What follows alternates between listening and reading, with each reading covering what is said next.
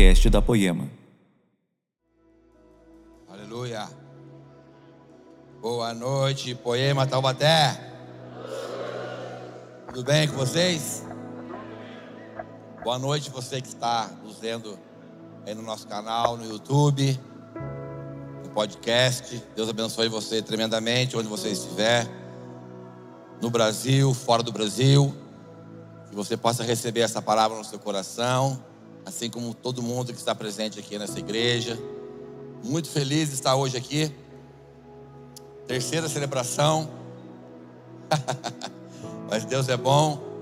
Feliz de estar aqui. Quem não me conhece, já faz um tempo que eu saí daqui. Faz mais de três anos que eu saí daqui, meu Jesus. Três anos e meio, passando de três anos e meio.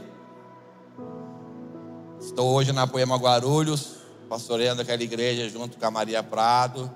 Beijo, Maria, te amo. E Deus tem feito coisas incríveis em todas as poemas, na verdade. Deus tem sido bom com a gente demais. Sabe, eu estou há muitos anos nessa casa, eu nasci nessa casa, literalmente falando, espiritualmente falando. Eu e minha esposa nascemos nessa casa. E tudo que está acontecendo na nossa família espiritual, em todas as igrejas, lá nos Estados Unidos agora com o nosso apóstolo Leandro Barreto, Érica Barreto. Abraço em vocês, Deus abençoe vocês aí, a obra de Deus que vocês têm derramado o coração de vocês aí nos Estados Unidos.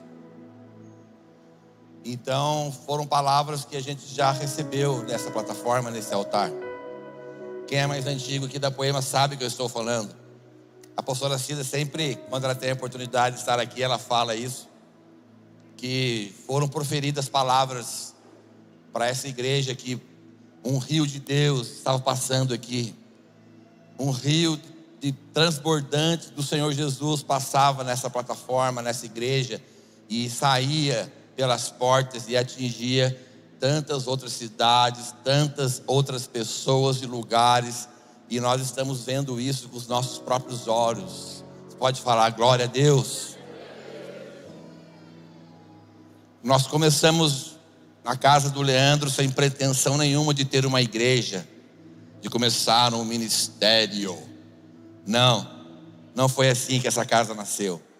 Essa casa nasceu através de Jesus, colocou no coração do, do Leandro e começou a acontecer, começou a chegar pessoas, a gente só queria amar Jesus, a gente só queria Deus, continuamos querendo só Deus ainda, só que Deus foi acrescentando, né?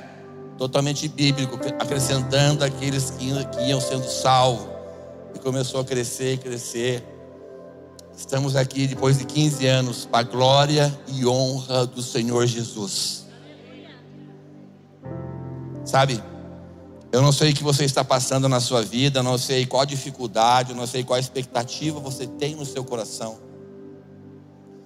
Mas eu posso falar uma certeza para você, querido. Ainda não terminou aquilo que Deus quer fazer em você. Não terminou. Nós temos uma palavra lá em Guarulhos que ficou, sabe, na gente. Nós começamos lá no, GC, né? Depois fomos para o hotel. Agora nós estamos fala assim, ah, é só o começo. É só o começo do que Deus está fazendo nas nossas vidas. Posso ouvir um amém? Chacoalhe o seu irmão aí, fala assim para ele: é só o começo. Chacoalhe ele aí, vamos lá. É só o começo que Deus está fazendo em você. Eu acredito nisso, querido. Sabe por quê? Ah, mas Henrique, mas já tem 15 anos a Poema Taubaté, você está falando que é só o começo? Claro que é.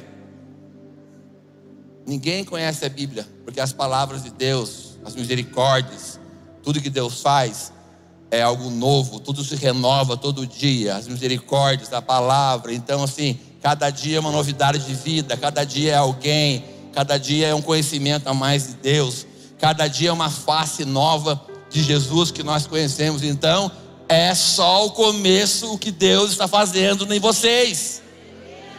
Eu acredito. Eu quero compartilhar com vocês essa noite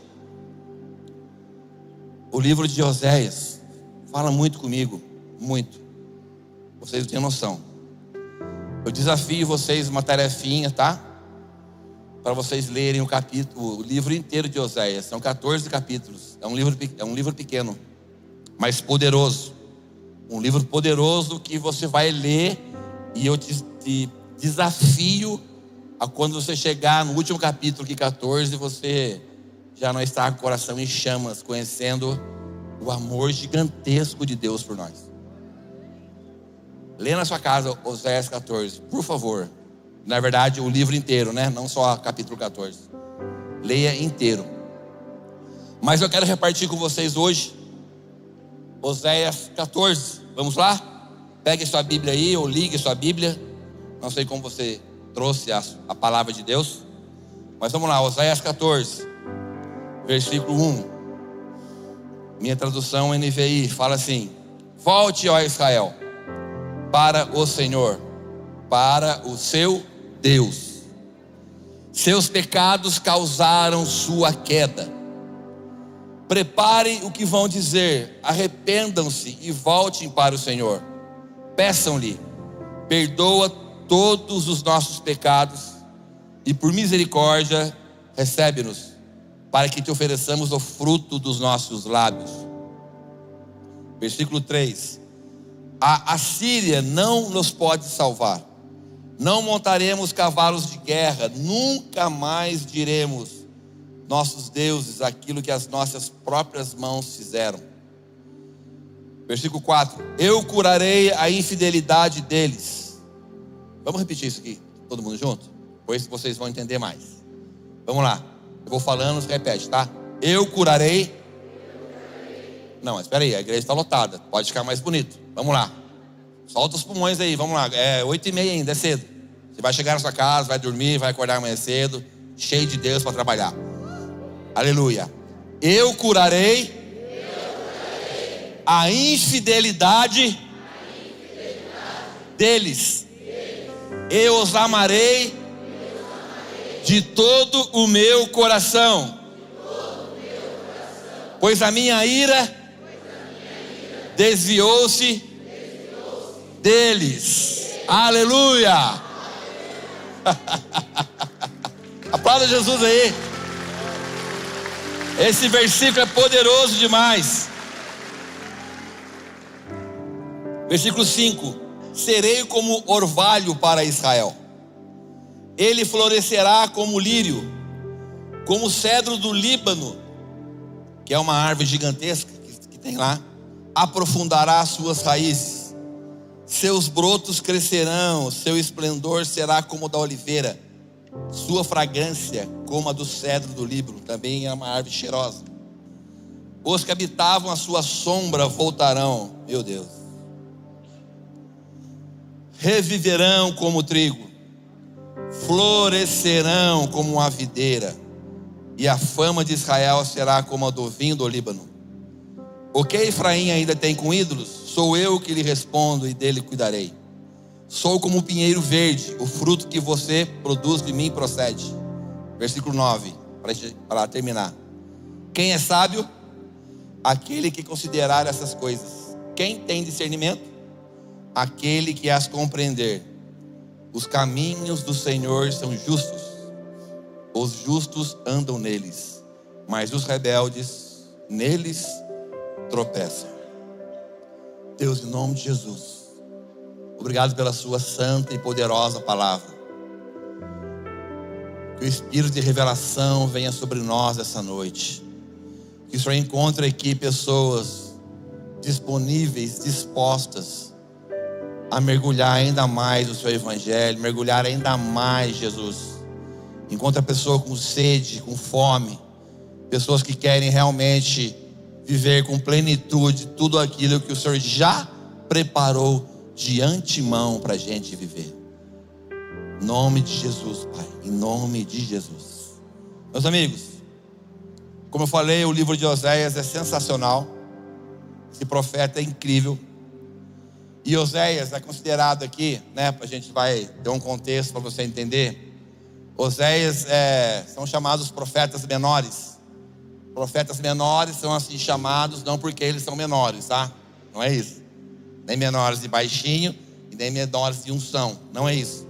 Mas é porque tem poucas coisas registradas sobre eles. Falam pouco sobre eles, diferentemente de outros profetas. Então, eles separaram em profetas menores e profetas maiores. E Oséias está nos profetas menores, assim como Amós, Obadias, Miqueias, enfim. E aqui, como eu falei para você ler todo o livro de Oséias, os 14 capítulos, Oséias ele casa com Gomer. O nome da sua esposa é Gomer. E Gomer, quando casa com Oséias, ela decide cometer adultério. Ela comete adultério. E o Senhor vai usar aqui no contexto de todo esse livro, o Senhor, o Senhor usa o símbolo desse casamento para descrever seu relacionamento com o povo de Israel. Israel, a esposa, vamos dizer assim, é infiel ao Senhor, o marido, e vai atrás de outros amantes, cuja infidelidade simboliza a adoração a deuses falsos pelo povo de Israel. E Oséias, se você for estudar, você vai ver alguns outros nomes, mas o profeta ele é conhecido como o profeta do amor divino de Deus. Ele é conhecido como profeta do amor divino, maravilhoso de Deus. E o profeta Oséias aqui, ele anunciou a mensagem de Deus ao povo de Israel no reino do norte, porque após a morte de Salomão, filho de Davi, né, foi dividido em reino do norte e reino do sul. Reino do norte ficou Israel e reino do sul ficou Judá. E Oséias, ele avisa o povo de Israel do reino do norte que Deus vai castigá-los por eles estarem adorando ídolos. É, meu amigo. Não é fácil ser profeta, não. Só que, apesar de todo esse contexto do povo adorar ídolos, dar as costas para Deus, não estar nem aí com Deus, na verdade, no capítulo 14, nós acabamos de ler que é um capítulo que nos chama a restauração. No capítulo 14, é um capítulo que nós acabamos de ler, que é um capítulo que nos, que nos chama para voltar para Deus. É o próprio Deus que está chamando. Ei, Israel, volta, mas volta para mim. É o próprio Deus falando, sabe? E há uma comparação, como eu disse, interessante no início do livro, né, da história de Oséias, da experiência dolorosa do profeta com a sua esposa, e entre Deus e o seu povo. Ele faz uma comparação da história desses dois, do casamento desses dois, com a história dele com o povo de Israel como a, como a de um marido né, fiel e uma esposa infiel. Só que ele termina a mensagem aqui revelando para gente que o amor de Deus por nós, presta atenção, amigo, que o amor de Deus por nós não tem fim. Que apesar de ser quem você é ainda, quem eu sou, que apesar de muitas vezes nós não estarmos, muitas e muitas vezes, desobediente ao Senhor.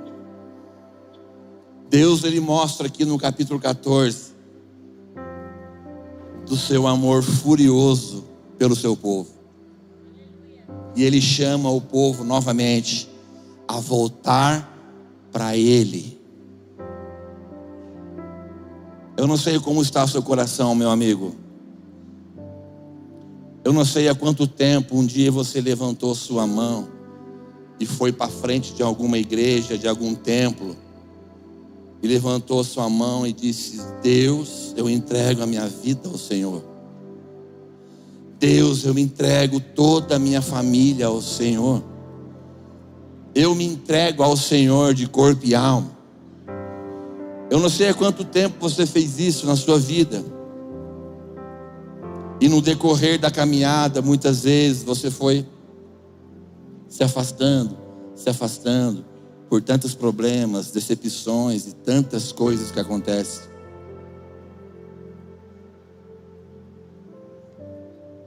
Deus está chamando a gente aqui. Eu vou falar essa palavra várias vezes hoje, tá?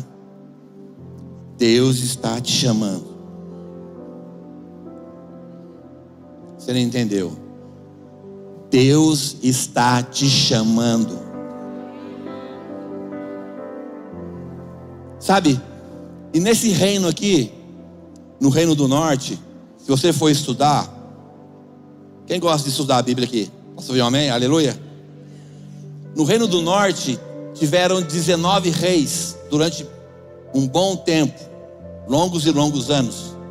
Tiveram 19 reis no Reino do Norte, em oito famílias diferentes. E nenhum, vou repetir, nenhum, ninguém desses reis andou com Deus. Todos foram maus. Todos. Todos foram idólatras, longe da verdade de Deus, todos recusavam os ensinamentos de Deus. E Oséias está aqui, vamos dizer assim, ao fim do seu ministério, aqui no capítulo 14, trazendo uma mensagem de esperança, uma, uma, uma promessa de, da restauração de Deus. Com isso, ele está mostrando para nós que o cativeiro, que o povo do norte foi levado pelo povo assírio, que invadiu Israel, do lado do norte, arrebentou tudo, e fez eles prisioneiros, enfim, fez o que queria, não colocaria um ponto final na história do povo de Israel. Fala assim, amém. apesar dos seus pecados, das suas desobediências, e como eu disse para você, se você for ler todo o contexto desses 14 capítulos, você vai perceber que nos três primeiros capítulos do livro de Oséias, diz que a relação com o povo, desse povo com Deus, foi uma relação de infidelidade. Como uma mulher infiel ao marido uma relação de infidelidade.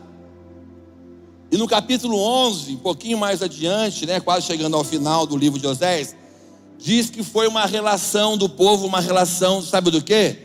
De ingratidão. Com o filho, né? Como um filho em relação ao pai, enfim. Mas mesmo assim, meu Deus, querido. Mas mesmo assim, Oséias encerra o livro dele trazendo uma palavra da graça, do perdão, da restauração de um Deus todo-poderoso. Vamos lá, poema Taubaté. Entra na história junto comigo no livro de Oséias e se coloca junto comigo nesse lugar. Israel espiritual. Israel. Ei, Deus está falando. Ei, Israel, volta.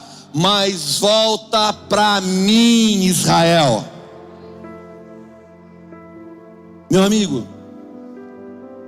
nós precisamos entender quem é o nosso Deus. Esse Deus rico em perdoar, que tem prazer na misericórdia. Prazer na misericórdia. Sabe? Aqui no capítulo, né, no capítulo 14, no versículo 1, ele fala: Volta, ó Israel, volta para o Senhor, o seu Deus, volta para mim. Seus pecados causaram sua queda. Sabe quem é o autor do chamado aqui? É o próprio Deus. Quem está chamando aqui é Deus. Deus não é apenas o autor do chamado, mas também Deus é o destino da volta. Aleluia. Quem está chamando e quem está dizendo volta, mas volta para mim, é o próprio Deus. Que está chamando o seu povo, apesar de ser quem foi, do que fizeram, quem são. Deus está chamando o povo de volta para Ele. Meu amigo, eu me coloco dentro dessa mensagem. Essa mensagem não é somente para aquele povo há tantos mil anos atrás, não. Essa mensagem é viva. Parece que o livro de Oséias foi escrito ontem. Deus está te chamando para voltar junto para Ele, junto dele, junto com Ele, no colo dele. Essa mensagem é para agora. Essa mensagem é para agora. Sabe? nós precisamos entender que Deus nos chama continuadamente. Sabe por quê? Porque é de Deus que vem a restauração. Você não encontra em nenhum outro lugar, somente em Deus porque é de Deus que vem o perdão, você não encontra em nenhum outro lugar. Você não consegue perdoar pela força do seu braço, você não consegue perdoar porque você é bonzinho, você não consegue perdoar porque você é legalzinho, você consegue perdoar quando você estiver cheio do Espírito Santo de Deus. Sabe? Você só vai ser restaurado quando você se encher do Espírito Santo de Deus. É Deus, é de Deus que vem a cura. Você não se autocura. Você não é o Wolverine gospel, irmão. Você não tem o poder de se curar. Quem cura a minha vida é sua é Deus. É Deus que nos cura. É dele que vem a salvação. É de Deus que vem a vida. É Deus que nos traz vida, Marquinho. É Deus que nos traz vida. Ele soprou o espírito de vida em nós e ele consegue fazer você reviver de novo aquilo que você acha que está morto. Ele pode gerar vida de novo. Ele pode. Ele é o todo-poderoso Deus. Ele é o todo-poderoso Deus. Meu amigo, volta ao Israel. Você vai gravar essa palavra, nunca mais vai esquecer na sua vida. Volta, ó Israel, mas volta para Deus. Meu amigo, isso é maravilhoso. Isso me constrange. Deixa eu tomar uma água aqui que a minha garganta está secando. Presta atenção. Porque mesmo quando um filho de Deus peca, mesmo quando nós erramos, mesmo quando a gente pisa na bola e Deus vai e nos disciplina, nós não deixamos de ser filho de Deus. Quem é filho de Deus aqui? Tem alguém aqui ou não? Olha só, bastante gente. Filho de Deus. Então se prepare que Deus vai disciplinar você. Então se prepare que Deus vai trazer você para a linha de novo. Deus vai puxar seu casamento para o lugar que ele tem que estar. Deus vai mudar o seu coração, homem, para você poder entender o coração de Deus e honrar sua esposa. Mulher, Deus vai mudar o seu coração para que você seja uma mulher sábia e edifique a sua casa. Sabia que a mulher tem o poder de edificar a casa? Sabia, querido? Edificar, edificar uma casa. Sabe o que significa? Fazer com, a, com que aquilo fique firme fique saudável, fazer com que aquilo se encha do Espírito Santo, fazer aquilo do ambiente edificado, cheio da glória de Deus. A mulher tem o poder de fazer isso com a própria família. Meu amigo, e é isso que está acontecendo nesse contexto. É um chamado de Deus aqui para mim e para você, um chamado para um recomeço, um chamado para uma restauração. Sabe o que eu aprendi na minha caminhada com Jesus? Que toda pessoa que está viva está recomeçando, sabia? E Deus é um Deus dos recomeços. Deus é um Deus que acredita na gente mais do que nós mesmos. E sempre quando você está cheio de Deus, sempre quando você está com fome de Deus, prostrado, arrependido, Deus recomeça tudo com você de novo. Ele fala: Ei, vamos lá, filho, dá sua mão aqui, eu vou junto com você. Recomeça, não é para você ficar aí. Vem junto comigo, vamos recomeçar, vamos caminhar mais um pouco. Continua, eu acredito em você. Olha só, você está andando de novo. Olha, você está começando a correr. Eu acredito, recomeça, filho. Vamos, vamos, vamos. Deus é um Deus dos recomeços. Porque quem não recomeça, não queima, não acredita mais, já morreu. Não estou falando de uma morte física que tem que deitar no caixão, mas tem gente que está viva, mas está morta. Não acredita mais nas palavras que recebeu de Deus um dia. Não acredita mais nas palavras que foram proferidas para ela. Não acredita mais. Então essa pessoa não consegue recomeçar mais. Então, como eu falei, se você ler o capítulo, o contexto inteiro de, da, do livro de Oséias, você vai ver que Deus chamava esse povo muito, mas muito, toda hora. Chamava demais. Sabe? Se você ler o capítulo 11, no versículo 7, grava na tábua do seu coração.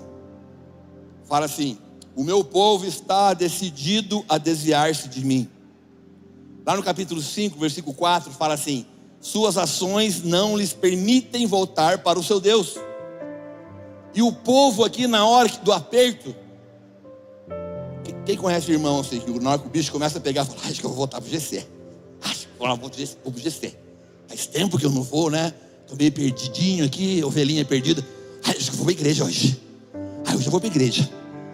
Aí seis meses que eu não vou na igreja, hoje eu vou. Ai, acho que eu vou ligar para o meu antigo líder. Acho que eu vou lá pedir uma ajuda para ele. Sabe assim? As pessoas, muitas vezes, na hora do aperto, aqui no contexto de Oséias, elas falavam assim: Vinde, tornemos para o Senhor. Ó, a coisa, a coisa tá feia, hein? Eu acho melhor nós voltarmos para Deus. O bicho está pegando aqui. Vamos voltar para Deus, porque é impossível. Ou a gente volta ou já era. Só que era algo muito superficial, sabe assim?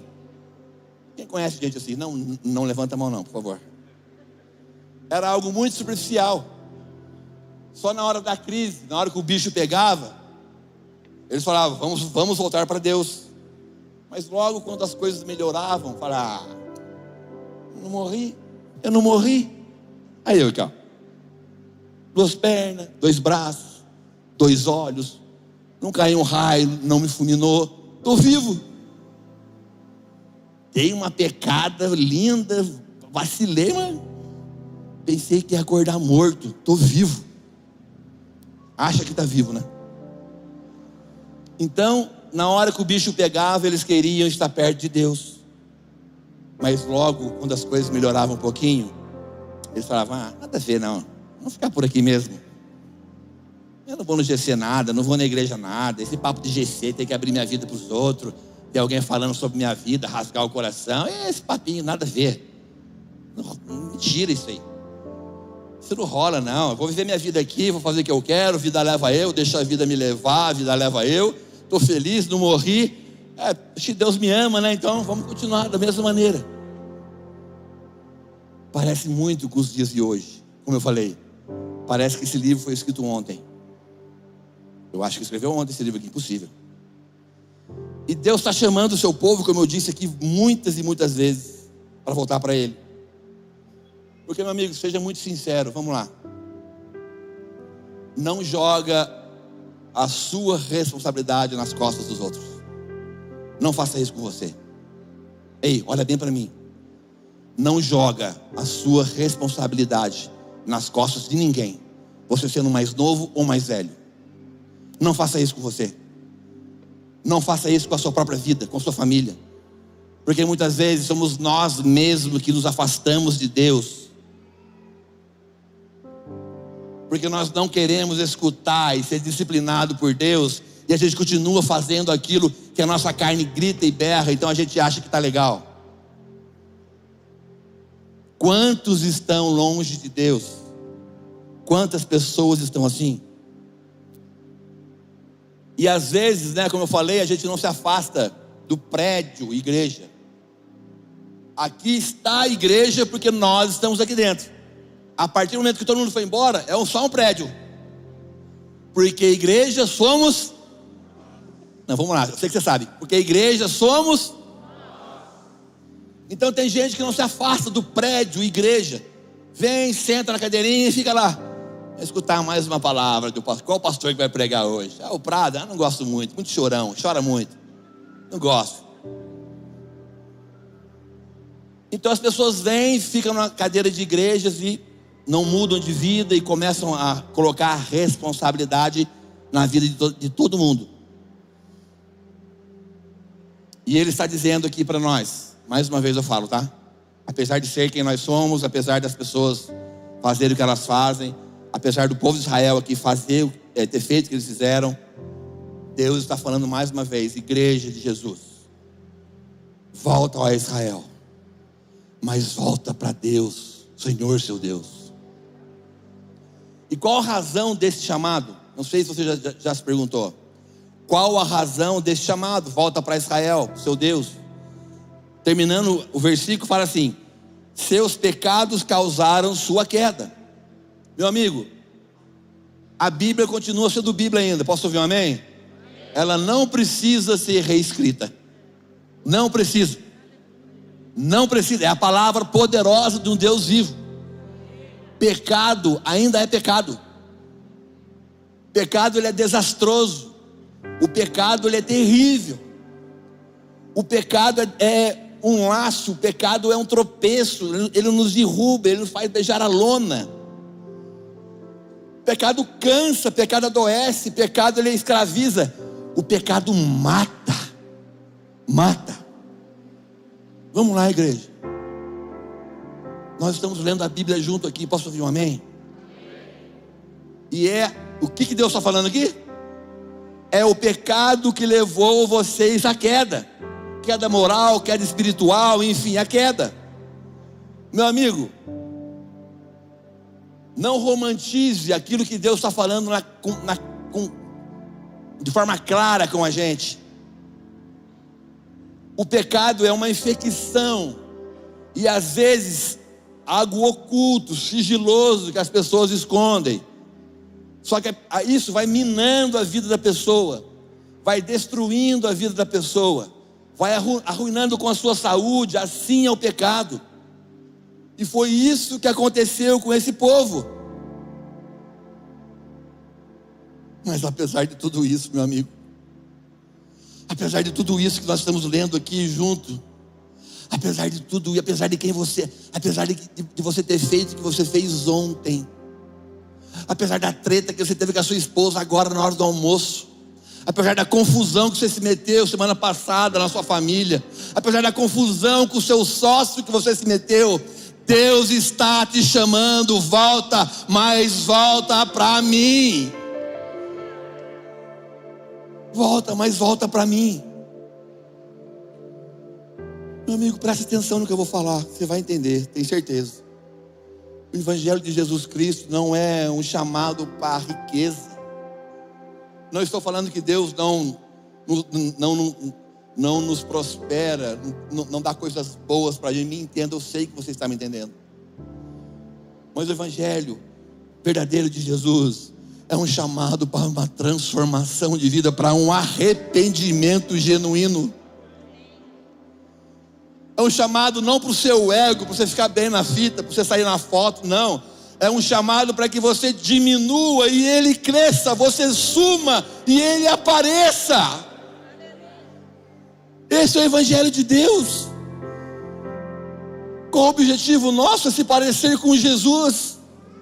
O objetivo maior nosso é ter o caráter de Jesus impresso dentro de nós.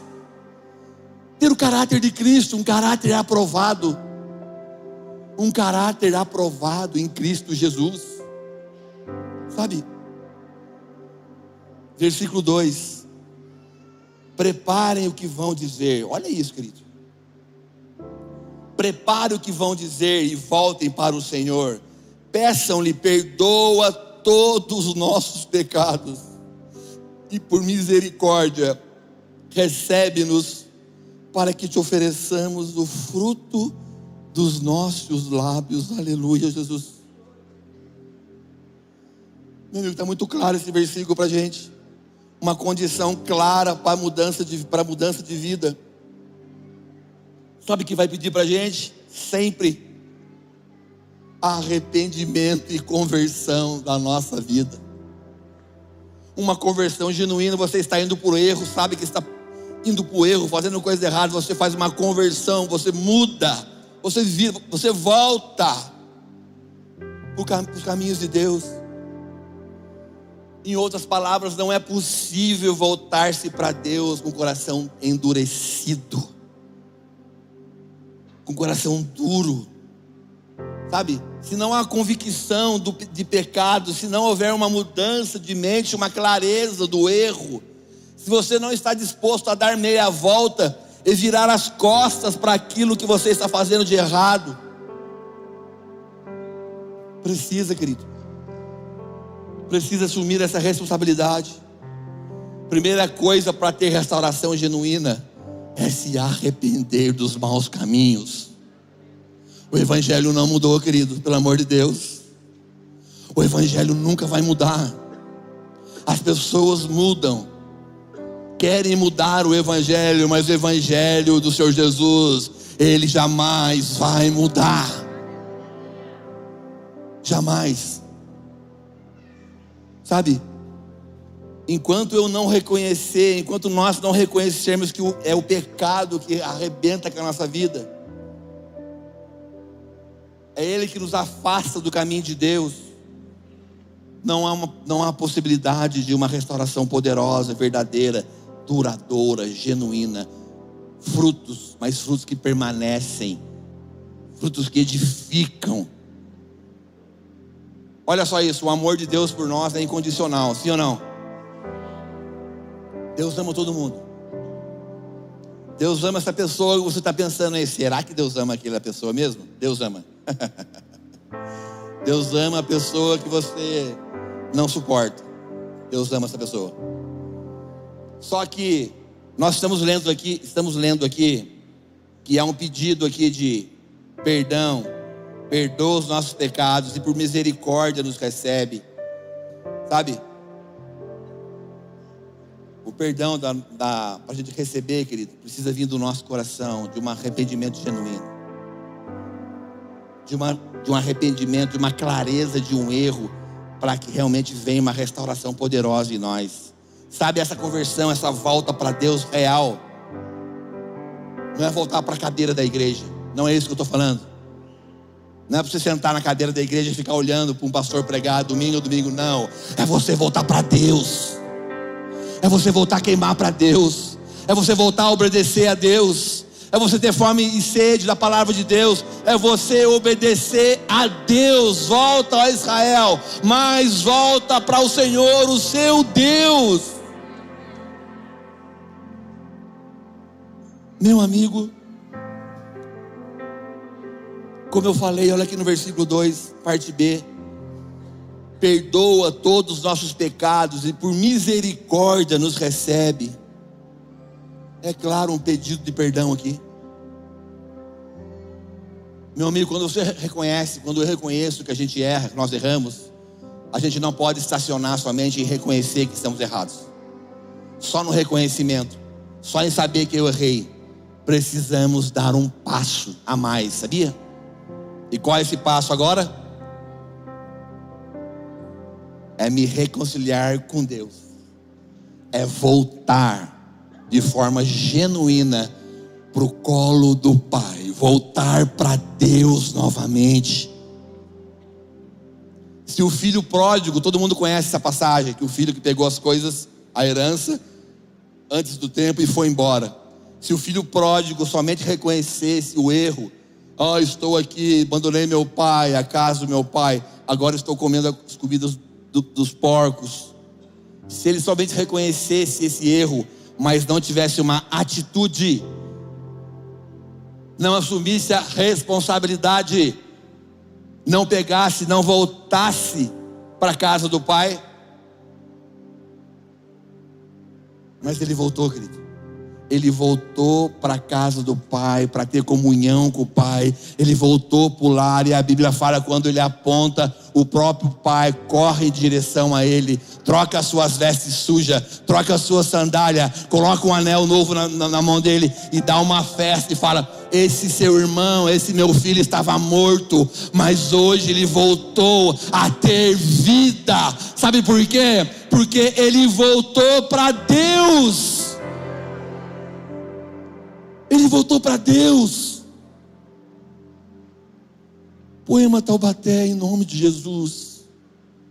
Meu coração está queimando aqui, querido, de verdade. Eu estou me controlando aqui para não escandalizar você.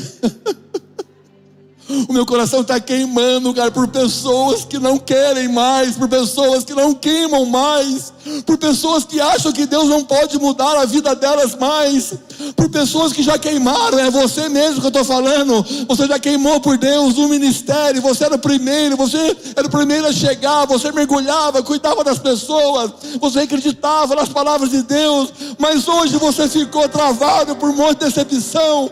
Mas essa noite eu estou falando para você, através da palavra de Deus, Deus está te chamando de novo. Deus está chamando pessoas aqui. É você mesmo que está me escutando. Deus, meu amigo, estou falando sério. Minha amiga, eu estou falando sério. Tem profetas, pastores, apóstolos, evangelistas aqui, mestres, com o dom embaixo da caixa travado. Deus está chamando você. Deus está te chamando, meu amigo. Deus está te chamando. A volta de Jesus não é uma historinha para te emocionar. A volta do nosso Mestre é real. Ele está prestes a voltar. Quem crê aqui, fala aleluia. Não é uma brincadeirinha, querido. Eu não sou um palestrante motivacional. Eu não sou, querido. Eu não sou um profissional da fé. Eu sou um pastor que um dia atendeu ao chamado de Jesus na minha vocação. Preciso de Deus todos os dias, preciso do corpo, preciso da igreja, dos irmãos. Vamos lá, querido. Sai dessa bolha, dessa caverna que você entrou, pelo amor de Deus. Porque Deus está chamando você para você viver o que Deus já preparou para você. Sai desse lugar, pelo amor de Deus, querido. Sai enquanto é tempo. Sai enquanto Ele te chama. Sai enquanto é tempo. Ainda dá tempo, querido. É com você que eu estou falando, cara. É com você na internet que eu estou falando. Não sei onde você está assistindo no seu carro, na cozinha, no quarto. Não sei onde é, no banheiro, sei lá onde você está. Mas é com você que Deus está falando. Volta. Volta a Israel. Mas volta para Deus. Sabe? Meu amigo, isso que o texto está dizendo para a gente é quando você não apenas se arrepende, mas pede perdão e volta, se posiciona, se reconcilia com o Pai, sabe? Não fique tentando esconder, meu amigo. Você nunca vai conseguir esconder de Deus, não adianta mais fugir, querido. Se você está aqui escutando essa palavra, Depois pergunta para o Espírito Santo: Deus está chamando você. Não adianta fugir. E para nós hoje aqui, qual que é a fonte de perdão? Sabe qual é a fonte do perdão que nós temos? A gente passou a Páscoa aí, dois domingos, três domingos para trás. Sabe qual é a fonte poderosa de perdão que eu e você temos? É aquilo que Cristo Jesus fez por nós na cruz. Meu amigo, é por isso que a Bíblia diz lá em 1 João, capítulo 1, versículo 9: se confessarmos nossos pecados, Deus é fiel e justo para perdoar os nossos pecados e nos purificar de toda injustiça. Glória a Deus. Em outras palavras, Deus ele é justo, sabia? Deus é fiel e justo. Meu amigo, o justo não perdoa o justo, o justo juiz aplica o que precisa ser aplicado, ele faz executar a justiça. Mas por que Deus é justo para perdoar então? Porque sabe o que ele faz agora? Ele olha para a cruz do seu filho. E aquele pecado que você se arrependeu, aquele pecado que você confessou a Deus, aquele pecado que você confessou ao irmão e pediu perdão genuinamente, se arrependeu genuinamente, foi pago na cruz e Deus diz para você: Eu te perdoo, eu restauro você. A sua comunhão foi restabelecida comigo através do que meu filho fez para você, porque um justo, um homem sem pecado, foi morto naquela cruz e através daquela cruz toda a injustiça estava sobre o ombro dele, e através da morte dele, ele pagou o preço, ele trocou de lugar com a gente na cruz, e agora Jesus nos olha através de Jesus e fala: Você está justificado através do meu filho naquela cruz, você foi justificado por Deus, não foi pelos seus méritos, não foi pela força do seu braço, não foi. E aqui no texto, no versículo 2, fala assim, para, no finalzinho, para que ofereçamos o fruto dos nossos lábios. Sabe o que significa isso? Um arrependimento verdadeiro e sincero. Para ser restaurado por Deus, Deus não quer ritos religiosos. Faço isso aqui, vou naquele lugar, oro 10 horas, oro 5 horas, né? Sei lá, coloca a camisa verde, coloca, rapa a cabeça, para ser perdoado, Jesus, Deus não quer ritos religiosos. Não é uma questão de um ritual sagrado. Mas Deus quer, sabe o que? O sacrifício dos nossos lábios. Deus quer o que vem dentro do nosso coração. Deus quer que a, a boca fala que o coração está cheio. Então, se você ama a Deus, está arrependido dos seus pecados, quer ter comunhão com Deus de novo, quer ter comunhão com Deus novamente, então você começa a adorar aqui na igreja ou no seu quarto, na sua casa você começa a proferir palavras de amor a Deus. O que vem de dentro de você é uma sinceridade, um arrependimento genuíno, não um sacrifício barato, mas um sacrifício que contém vida. E você começa a estar rendido a Deus, os seus lábios começam a proferir palavras de amor, e você é grato a Deus, você é grato porque Ele fez. Você sabe que não foi você, é por causa de Deus. Então você adora a Deus, você chora, você fala, fala palavras verdadeiras, você com seus lábios, você profere palavras de amor a Deus, e aquilo vai queimando no seu coração, vai transformando você de verdade, e você vai sendo grato, vai sendo grato, e quando você vê, você foi transformado pela glória de Deus. Você foi transformado de dentro para fora. Meu amigo, é de dentro para fora, sabia? Não é o externo. E a tranca, a maçaneta para abrir o nosso coração, ela é do lado de dentro, não do lado de fora. Quem abre é você, sou eu. Eis que estou à porta e bato. Se você abrir, se você abrir, eu entrarei e cearei contigo. É pelo lado de dentro que Deus enxerga, sabia? Deus nos vê por dentro. Deus nos vê as nossas entranhas. Ele consegue enxergar. Consegue enxergar. Versículo 3, olha que fala: a Síria não nos pode nos salvar, não montaremos cavalos de guerra, nunca mais diremos nossos deuses são aquilo que as nossas próprias mãos fizeram. Sabe por quê, querido?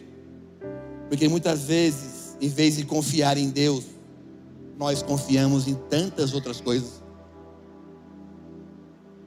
Mas nós precisamos confiar em Deus não naquilo que nós achamos que nós temos que confiar. Sabe esse caso aí que você tem? Sabe essa, o que você está passando na sua vida agora?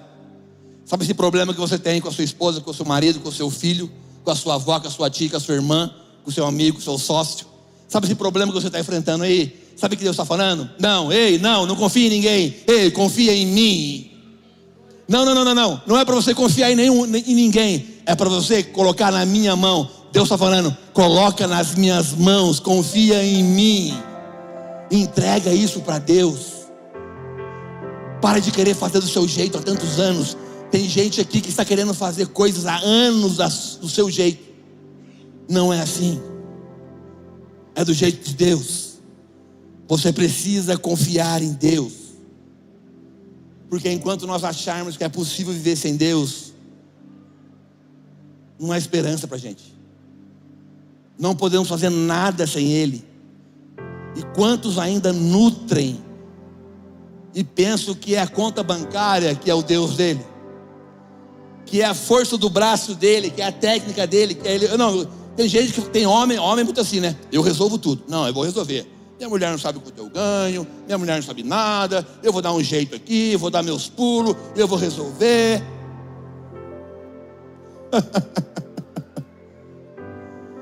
sabe? Não se agarre naquilo que os seus braços construíram, não deixe isso virar um ídolo na sua vida. Continuando aqui no versículo 4, que é um versículo poderoso. Quem está me entendendo aqui? Fala amém, por favor. Versículo 4. Meu Deus, querido, esse versículo aqui, a gente podia parar aqui, fechar a Bíblia, ir embora para casa e ficar nesse versículo até 2028. Se Deus não voltar antes, né? Versículo 4. Eu, meu Deus, eu curarei a infidelidade deles, eu os amarei de todo o meu coração. Deus chama a infidelidade de uma doença. Se você for ler os profetas, eles fizeram uma correlação entre pecado e doença. Se você for ler o capítulo 1 de Isaías, tá? Fala que o povo estava com feridas, estava cheio de pus, da cabeça aos pés. E o profeta Oséias está dizendo que o pecado é como uma doença que produz no nosso coração infidelidade. Nós queremos adorar a Deus, mas nós queremos também adorar os desejos da nossa carne. Isso é, sabe o que? Está falando aqui? Infidelidade. Mas Deus tem ciúme da gente. Não um ciúme, um ciúme egoísta. Um ciúme, não, é tudo meu. Não é, não é um ciúme egoísta de Deus, não. Mas é um ciúme por, por, por um zelo. Deus tem zelo por nós. Ele não divide a gente com ninguém. Nós somos dele. E Deus está dizendo algo incrível aqui. Meu amigo, eu e você não podemos curar a nossa infidelidade. Eu não tenho a minha própria solução. Eu não limpo, você não limpa o seu próprio coração. Eu não purifico, você não purifica a sua própria mente. Eu não me liberto a mim mesmo, você também não. Eu não liberto das minhas próprias amarras, você também não. Quem faz isso? Por isso que Deus é que faz a obra. Ele está falando aqui, eu vou curar. Eu, o próprio Deus está falando, eu vou curar a infidelidade deles.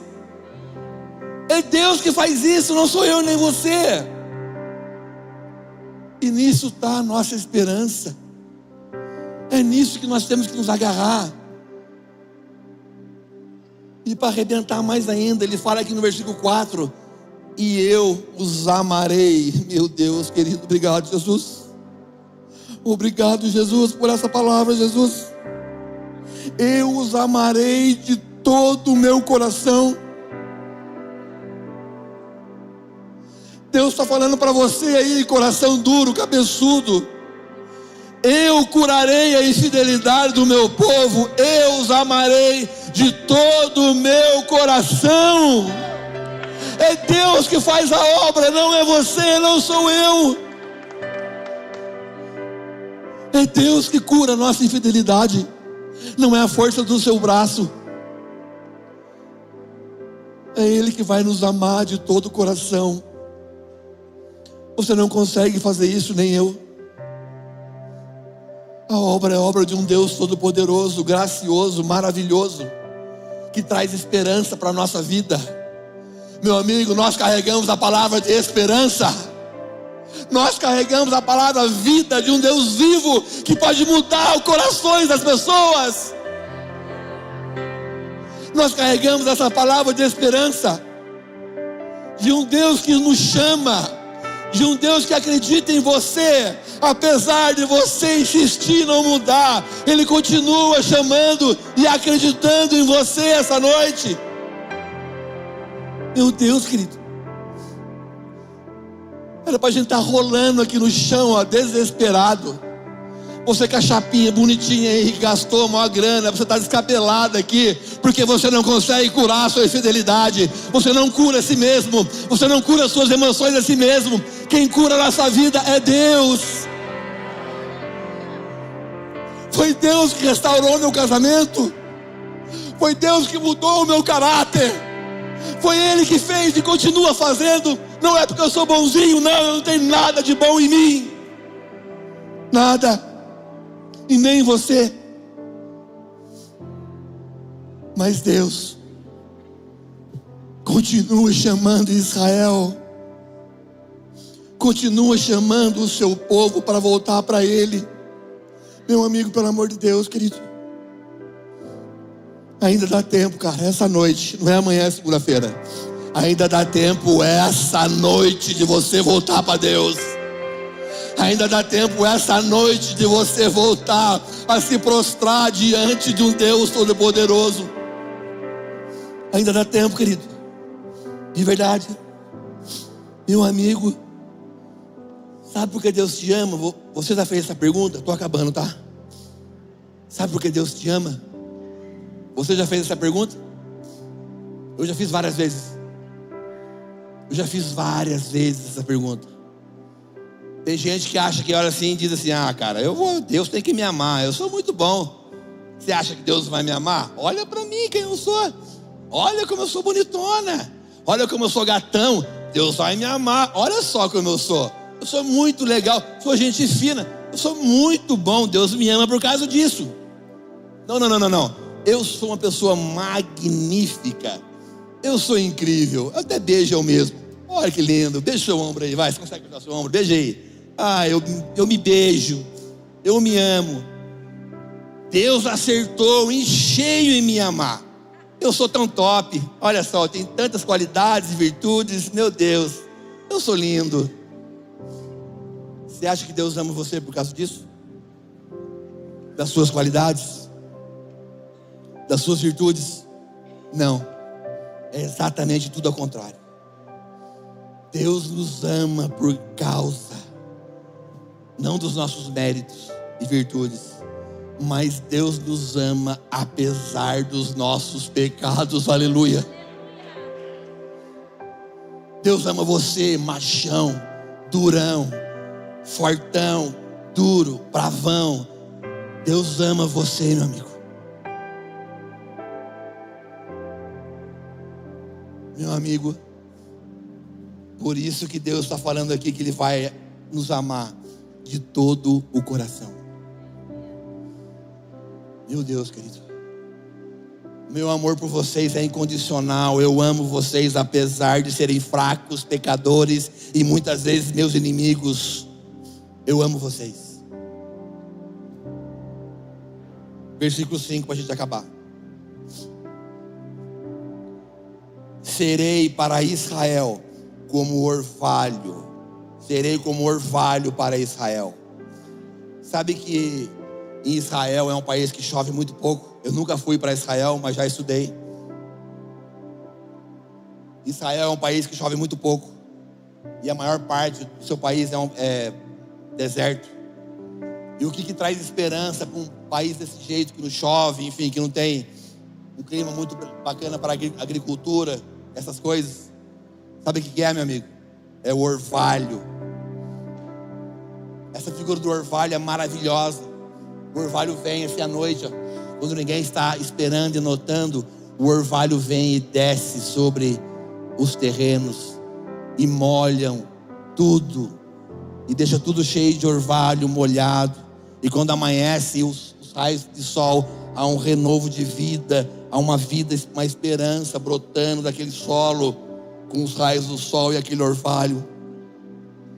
E ele está dizendo: sabe o que, sabe o que é com isso? Que o próprio Deus é a nossa restauração. Meu amigo, a sua restauração não é uma coisa, a sua restauração é uma pessoa, a sua restauração é Jesus, é o próprio Deus. É o próprio Deus. E o orvalho vem como? Como que o orvalho vem? Você já viu orvalho? Sim, o orvalho está vindo aí, gente. Uhul. O orvalho vem sem alarde. O orvalho não tem trovão muitas vezes, não tem relâmpago. Antes do orvalho, sabe o que acontece? Ele cai silenciosamente, assim. A presença de Deus, muitas vezes, nas nossas vidas é desse jeito. Lá no seu quarto, na sua intimidade com Ele, lá com o seu foninho de ouvido na orelha, você chapando com Jesus, sem holofotes, sem telão de LED, sem microfone, sem subwoofer para ficar batendo no seu coração, sem trombeta, é lá no secreto da sua alma que, como orvalho, Deus vem e cura você. Deus vem e encontra o seu coração arrependido. Deus vem e coloca você nos caminhos dele de novo. Deus vem como orvalho sobre a minha vida e a sua e nos cura e nos chama de novo. Meu Deus, querido. Você não pode sair daqui do mesmo jeito que você entrou, cara. Não porque eu estou pregando, mas que a palavra de Deus que nós estamos lendo é poderosa e eficaz para mudar a nossa vida porque eu dependo dessa palavra todo dia da minha vida. Faz três anos e meio que eu estou transicionando na minha vida assim, ó. Faz três anos e meio que Deus está por dentro de mim e da minha esposa. E eu louvo a Deus por isso, sabe por quê? Porque tinha faces de Deus que eu não conhecia tinha um Henrique que eu não conhecia. Se eu não fosse, obedecesse um chamado de Deus, eu jamais conheceria essa outra face de Deus. Então Deus está chamando você, ei, eu quero te dar um coração perdoador, mas você tem que vir para o próximo nível.